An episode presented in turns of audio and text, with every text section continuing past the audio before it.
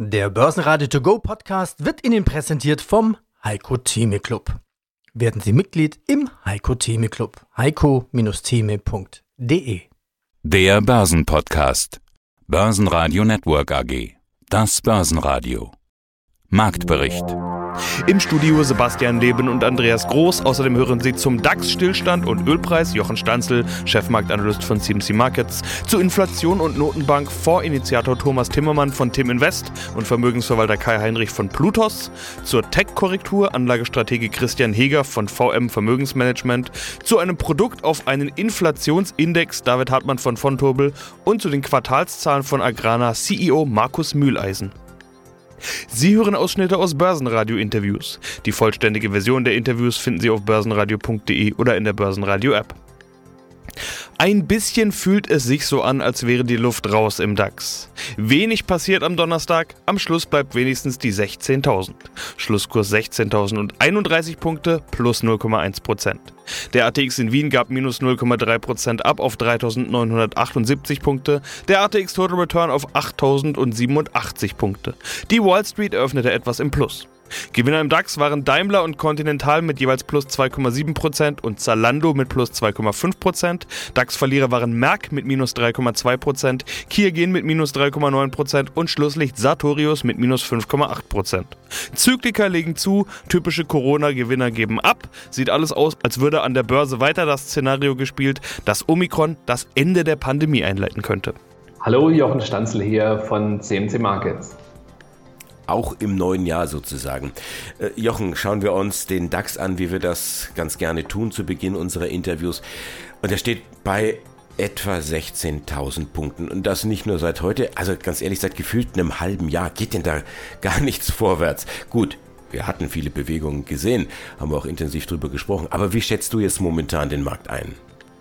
Also so eine optimistische Grundhaltung ist da, dass es ein moderates Jahr 2022 werden wird mit einer schnelleren Zinswende in den USA, als man das vor einem Monat noch erwartet hat, aber trotzdem mit vollen Auftragsbüchern. Das hilft den Unternehmen in der Planung. Äh, wir sehen auch, dass die Lieferengpässe, das ging gestern aus dem sogenannten Beige Book hervor, das veröffentlicht die US-Notenbank, die einzelnen Bezirke der US-Notenbank als Wirtschaftsbericht für die einzelnen Regionen der USA. Da sieht man die Lieferengpässe die verbessern sich so langsam. Also die Unternehmen adaptieren, die passen sich an. Jetzt steht da die Berichtssaison bevor, da werden wir viel noch zu diesen Lieferengpässen hören. Ja, aber Lieferengpässe heißt auch, da ist mehr Auftrag da, als abgearbeitet werden kann. Und ich glaube, das ist das, was den Markt auch ein bisschen über diese Thematik steigende Zinsen und Inflation hinweg hilft, dass die Unternehmen äh, Wachstum sehen und die Auftragsbücher voll sind. Ölpreis, der ist auch wieder angestiegen. Müssen wir uns bald wieder über 100 Dollar Gedanken machen? Ja, das ist eben die Geißel, die der Markt nicht abschütteln kann. Der Ölpreis ist jetzt, wenn man sich das WTI, die US-Ölsorte anschaut, bei 82 Dollar. Damit nur leicht entfernt von dem Hoch vom vierten Quartal. Das war erreicht worden im Oktober bei 86 Dollar, nicht ganz 86 Dollar.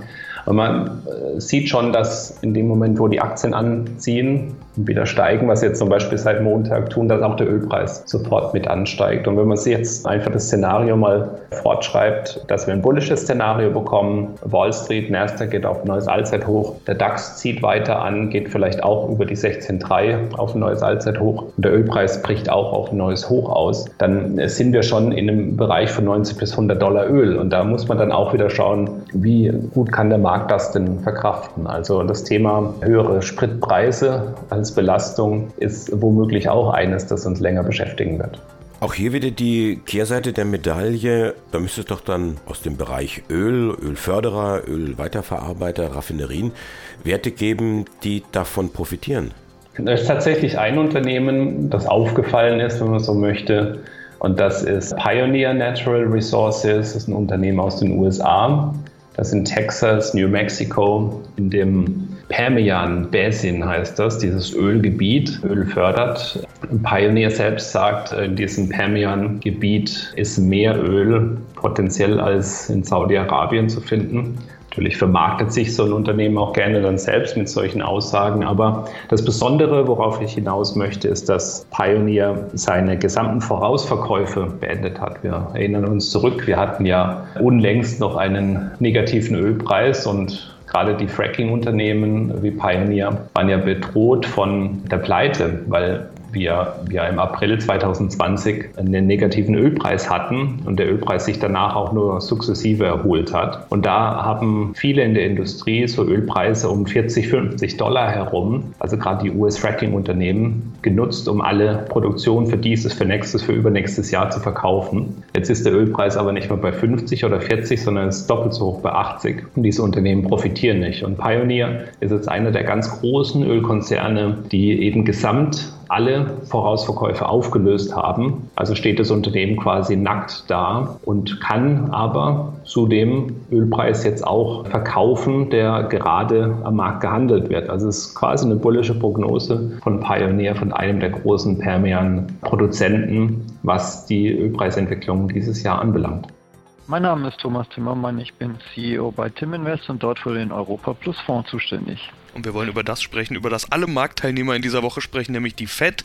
Die Aussagen sind ganz klar, die Zinsen sollen steigen und zwar bald. Herr Timmermann, ist das eigentlich schon eingepreist? Wir sehen ja schon Reaktionen am Markt. Ich denke schon, es ist vollständig eingepreist. Also darüber braucht man eigentlich fast nicht mehr zu reden.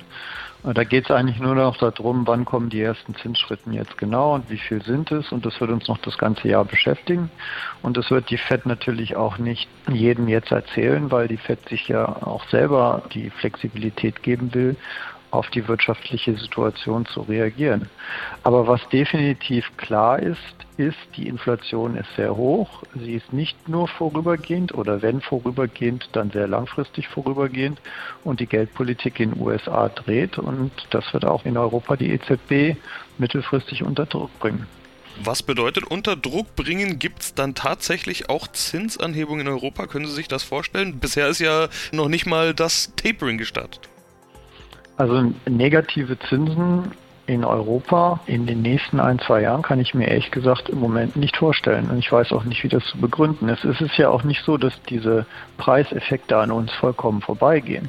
Also der CRB-Index, der ist auf dem Allzeithoch zurzeit und liegt im Moment auf dem Jahreshoch aber auch so Meldungen wie heute Morgen, wie, dass die Preise für landwirtschaftliche Güter explodiert sind. Raps plus 66 Prozent gegen Vorjahr, Getreide plus 44, Kartoffeln plus 58 Prozent, Milch plus 18 Prozent gegen Vorjahr. Ja, was bedeutet das denn?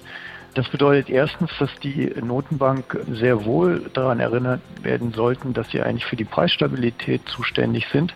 Aber was bedeutet das auch für die Verbraucher, wenn die jetzt alle viel mehr bezahlen müssen? Dann werden sie vielleicht auch viel restriktiver, was ihre Anlagen an den Finanzmärkten und so angeht. Und insofern, äh, glaube ich, ist es ein sehr spannendes Thema. Wenn wir jetzt über Zinsanhebungen sprechen bezüglich der Inflation, muss man da nicht diesmal die Sache ein bisschen anders denken? Die Inflation kommt ja zu einem großen Teil aus der Corona-Situation heraus. Zumindest ist das die gängige Meinung. Also wir haben Lieferkettenprobleme, wir haben eine Sondersituation nach einer Sondersituation, also die Erholung nach dem politisch herbeigeführten Lockdown, so muss man es ja bezeichnen. Helfen da überhaupt konventionelle Maßnahmen? Also es wird ja durch eine Zinsanhebung kein einziges Containerschiff mehr von China nach Amerika fahren? Ich denke schon, dass die helfen und ich denke jetzt auch unabhängig von den sicherlich sehr hohen Veränderungsraten, die wir jetzt haben, die auch statistische Ursachen haben, mathematische Ursachen fast, nämlich die Effekte aus der Pandemie heraus, wäre es so oder so jetzt an der Zeit, wenn die Pandemie denn dann beendet ist, die Geldpolitik von ultra locker auf neutral zu stellen. Und von neutral heißt in Europa ganz bestimmt keine Negativzinsen mehr. Ja, mein Name ist Karl Heinrich, äh, Vorstand der Plutos Vermögensverwaltung. Herr Heinrich, wir gucken ja mal ganz gerne, was wir so bei den letzten Interviews, was wir da für Zitate gehört haben. Da fand ich eins ganz äh, witzig, das war so Mitte des Jahres. Wir sind gut unterfüttert von der Liquidität, sagten sie. Der Treibstoff stimmt. Jetzt sind ja sechs Monate seit diesem Zitat ins Land gegangen. Gilt das noch? Also Herr Paul hat ja angekündigt, Geld vom Tisch zu nehmen. Was machen wir jetzt? Die Rahmendaten haben sich seit dem genannten Zitat geändert.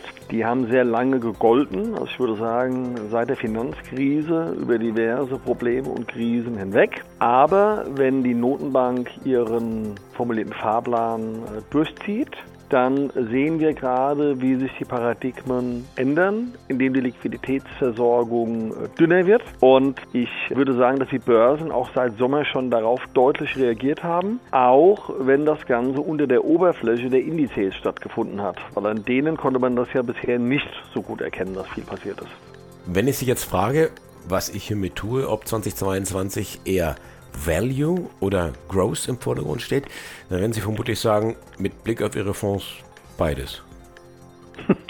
Ich glaube, dass es einfach nur nicht wirklich entschieden ist. Also im Moment würde ich sagen, wir haben eine sehr gute Chance, dass wir eher attraktivere Anlagemöglichkeiten auf der Value-Seite haben in diesem Jahr. Generell würden wir die Fonds immer so austarieren. Also wir waren ja auch letztes Jahr und vorletztes Jahr nicht nur in Growth investiert. Ich würde einfach sagen, die Gewichte verschieben sich Richtung Value wenn ich die, die beiden großen jetzt anschaue, Multichance zu 80% investiert, 20% Kasse, äh, T-West dagegen voll investiert. Was sagt uns das? Der Hintergrund ist einfach hier ein unterschiedlicher Ansatz. Der T-West hat einen regelbasierten technischen Ansatz und ist dadurch im Normalfall immer voll investiert, weil es immer relativ starke Aktien gibt nach dem Ansatz, die sie kaufen könnten. Das heißt, um es mal ein bisschen sehr salopp zu formulieren, wenn Tech rausfliegt, fliegt irgendwann Finanz rein, weil das dann relativ starke Branchen sind. Es kann aber durchaus auch bedeuten, das ist dann der Unterschied, wenn der Gesamtmarkt fällt und auch die relativ starken Aktien fallen, dann fallen sie zwar weniger, aber sie fallen halt. Also es ist eher sozusagen dann auch ein relativer Ansatz. Bei dem Bluetooth Multichance ist es so, dass wir hier nach charttechnischen Maßstäben trendfolgend arbeiten und auch durchaus mal eine taktische Kasse aufbauen. Und die äh, taktische Kasse, der Kesov, der Fondsmanager, aus den genannten Gründen aufgebaut, weil wir anscheinend momentan einen Paradigmenwechsel sehen, weil wir hohe Bewertungen haben. Also dient das der Vorsicht, um in den nächsten Wochen, wenn es weiter holprig wird oder bleibt, sozusagen Gelegenheiten wahrnehmen zu können. Also der Ansatz der beiden Fonds, wenn auch beide trendfolgend und technisch geprägt ist, ist durchaus unterschiedlich. Das klingt insgesamt nach einem sehr arbeitsreichen und ja fast schon hektischen Jahresauftakt. Was sind denn die Themen Ihrer Kunden? Naja, also äh, der Jahresauftakt war tatsächlich hektisch, weil man ist es irgendwie, äh, also man hat ja normalerweise immer das, das, das, gute Thema, dass so die ersten Wochen, also zumindest bildet man sich das ein, ich glaube statistisch ist es gar nicht so wirklich bewiesen, aber dass die ersten Wochen im Jahr so oder Tage ganz ruhige oder eher gute äh, Börsentage sind. Und jetzt ist es halt schon so, wir haben ein sehr gutes Jahr 21 gehabt in den Fonds, auch in der Vermögensverwaltung. Durch die Umpositionierung ist man aber jetzt im Jahresanfang erstmal bis minimale Minus, irgendwas zwischen 1 und 4 Prozent. Dann kommen natürlich erste Rückfragen von den Kunden. Und äh, dadurch, dass man sich ja Corona-bedingt auch weniger in Präsenz sieht und dadurch ein bisschen weniger auch die Nähe hat, wie das vorher der Fall war, äh, sind es dann am Telefon auch durchaus mal intensivere Gespräche. Aber äh, im Grunde ist es eigentlich wie immer. Man muss einfach erklären, was man glaubt, was passiert und was man macht. Und das machen wir auch gerne. Guten Tag, äh, mein Name ist Christian Heger. Ich bin bei der VM Vermögensmanagement zuständig für das institutionelle Anlagegeschäft und für die äh, Anlagestrategie. Die Notenbankpolitik, die angekündigte, hat schon Folgen. Die Börse möchte ja die Zukunft einpreisen. Wir sehen eine Sektorrotation. Also die Anleger gehen raus aus Tech. Technologietitel gelten ja sowieso immer als zinssensibel. Und ich würde sagen, genau das sieht man in den letzten Wochen, oder? Ganz genau. Die Marktteilnehmer versuchen zu eskontieren, was das bedeutet. Zunächst mal vielleicht die wichtige Aussage, Zinserhöhungen per se bedeuten nicht unbedingt das Ende einer Aufwärtsbewegung, wenn sie letztendlich begleitet sind von einer günstigen Konjunkturentwicklung. Also das Schlimmste, was einem Aktienmarkt natürlich passieren kann, ist erstmal, neben der Deflation vielleicht einer richtigen, ist eine Stagflation. Also Preise steigen, aber die Wirtschaft wächst nicht. Aber wir haben tatsächlich eine steigende Wirtschaft, wir haben robustes Investitionsverhalten, insbesondere auch im industriellen Bereich, aber natürlich auch, was wir für den Klimabereich tun müssen. Das hilft. Wir haben einen robusten Konsumenten, der sehr stark gestützt wurde in der Krise, der weiter konsumieren kann und auch will. Also das sind alles Faktoren, die, die stützen. Das hilft auf jeden Fall. Und, und vor, vor diesem Hintergrund ist eben es sehr, sehr unwahrscheinlich, dass Notenbanken dann überdrehen. So, dann muss der Markt sich darauf einstellen. In diesem Kontext versucht er zu sagen, was ist denn, wenn Zinsniveau nachhaltig höher ist, als wir es in den letzten zwei Jahren kannten. Dann sind Wachstumsunternehmen, die sowieso schon teuer waren, noch teurer in Relation zum Zins. Denn es ist immer so, Wachstumsunternehmen sind dann sozusagen attraktiv, wenn der Abdiskontierungsfaktor, mit dem Sie zukünftige Gewinne, die weit in der Zukunft liegen, abzinsen, wenn der sehr niedrig ist, dann kommen Sie zu einem hohen Wert in einer fundamentalen Beurteilung. Wenn der Zins aber steigt, ist der fundamentale Wert bei gleicher Gewinnschätzung erstmal tiefer. Und deswegen leiden Technologiewerte, aber genau auch wie im Grunde vielleicht Biotech-Werte oder so etwas, leiden darunter, dass äh, der Zins steigt. Auch Luxusanbieter wie LVMH, das sind alles hochgepreiste Titel, die leiden darunter, wenn zukünftige Gewinne sozusagen in der Beurteilung der Analysten weniger wert sind, weil der Zins steigt.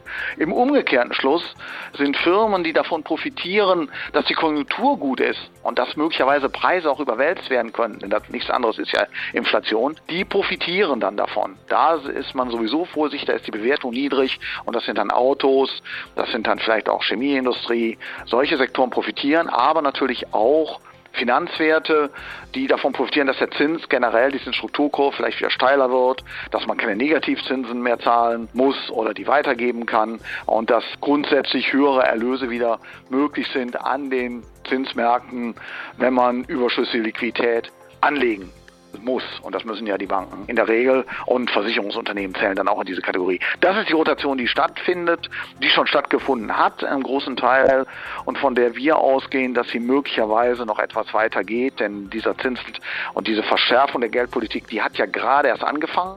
Ja, hallo, mein Name ist David Hartmann und ich bin Produktmanager bei der Bank von Total Europe AG und dort zuständig für die Anlageprodukte und Anlagezertifikate für die Märkte Deutschland und Österreich.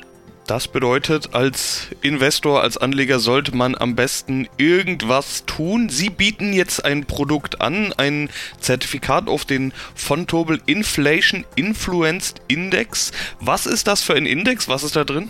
Ja, genau. Das ist ein Index, der sich eben äh, mit dieser Misere beschäftigt, die Sie aus Anlegersicht haben, eben äh, mit all den Problemen, die mit Inflation verbunden sind. Im Endeffekt ist es ein Index, der zunächst erstmal auf Aktien setzt. Dort haben wir auch diversifiziert auf unterschiedlichste Volkswirtschaften. Also in einem Basisszenario sind da zu 60 Prozent US-Aktien drin, dann wird die Eurozone eben gesamt als eigene Volkswirtschaft gesehen. 15 Prozent ist dort die Aktiengewichtung, genauso wie Japan. Und dann haben sie eben nochmal 10 Prozent Aktien aus der Schweiz drin. Das hat auch äh, eine Länderdiversifikation. Warum? Weil es eben grundsätzlich so ist, dass natürlich Inflation schon ein globales Phänomen ist, aber in unterschiedlichen Volkswirtschaften eben unterschiedlich stark zuschlägt dann funktioniert der Index eben so, wenn jetzt eben erkannt wird, äh, dass vor allem in einer dieser jetzt genannten Volkswirtschaften eben ein Inflationsszenario, also es Anzeichen für eine hohe Inflation gibt, dann wird eben umgeschichtet. Das bedeutet, äh, Engagement in Aktien in der betroffenen Volkswirtschaft mit den hohen Inflationsraten wird eben zurückgefahren und wird entsprechend über die anderen äh, Volkswirtschaften dann verteilt. Wenn man jetzt aber noch in der nächsten Stufe vielleicht feststellt, dass es in verschiedenen Ländern zu höheren Inflationsraten kommt, dann wird dort nochmal komplett quasi die Aktienposition um 20 Prozent reduziert und die frei gewordenen Kapazitäten die werden dann in ein ETF, der sich eben auf ein Rohstoffportfolio bezieht, investiert. Äh, Rohstoffe selbstverständlich natürlich mit dem Hintergedanken, da natürlich hohe Inflation bedeutet, dass eben auch Rohstoffpreise eben ansteigen.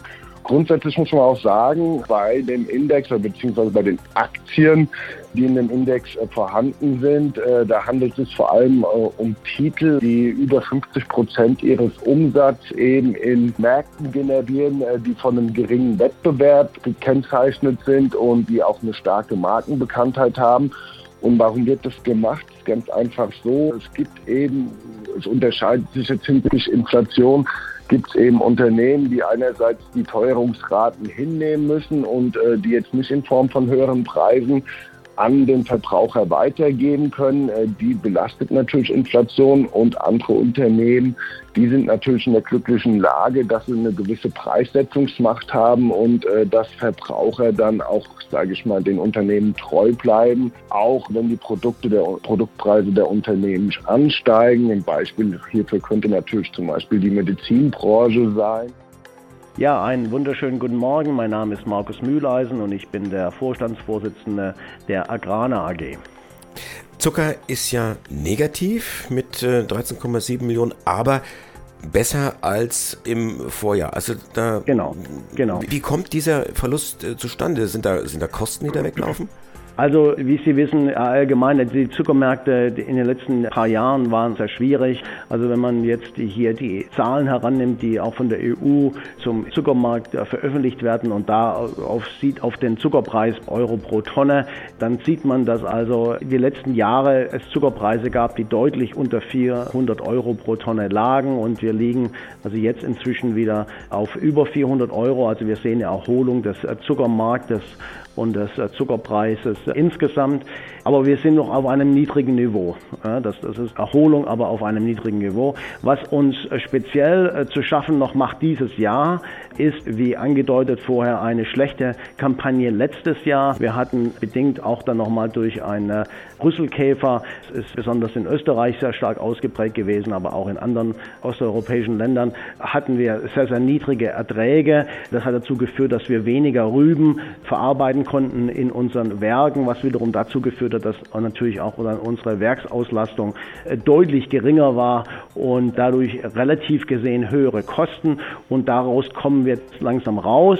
Das Zuckerergebnis, also operativ, ist noch deutlich besser eigentlich, als was die Zahlen wiedergeben. Es ist besonders belastet durch diese hohen Energiepreise, die wir dieses Jahr gesehen haben.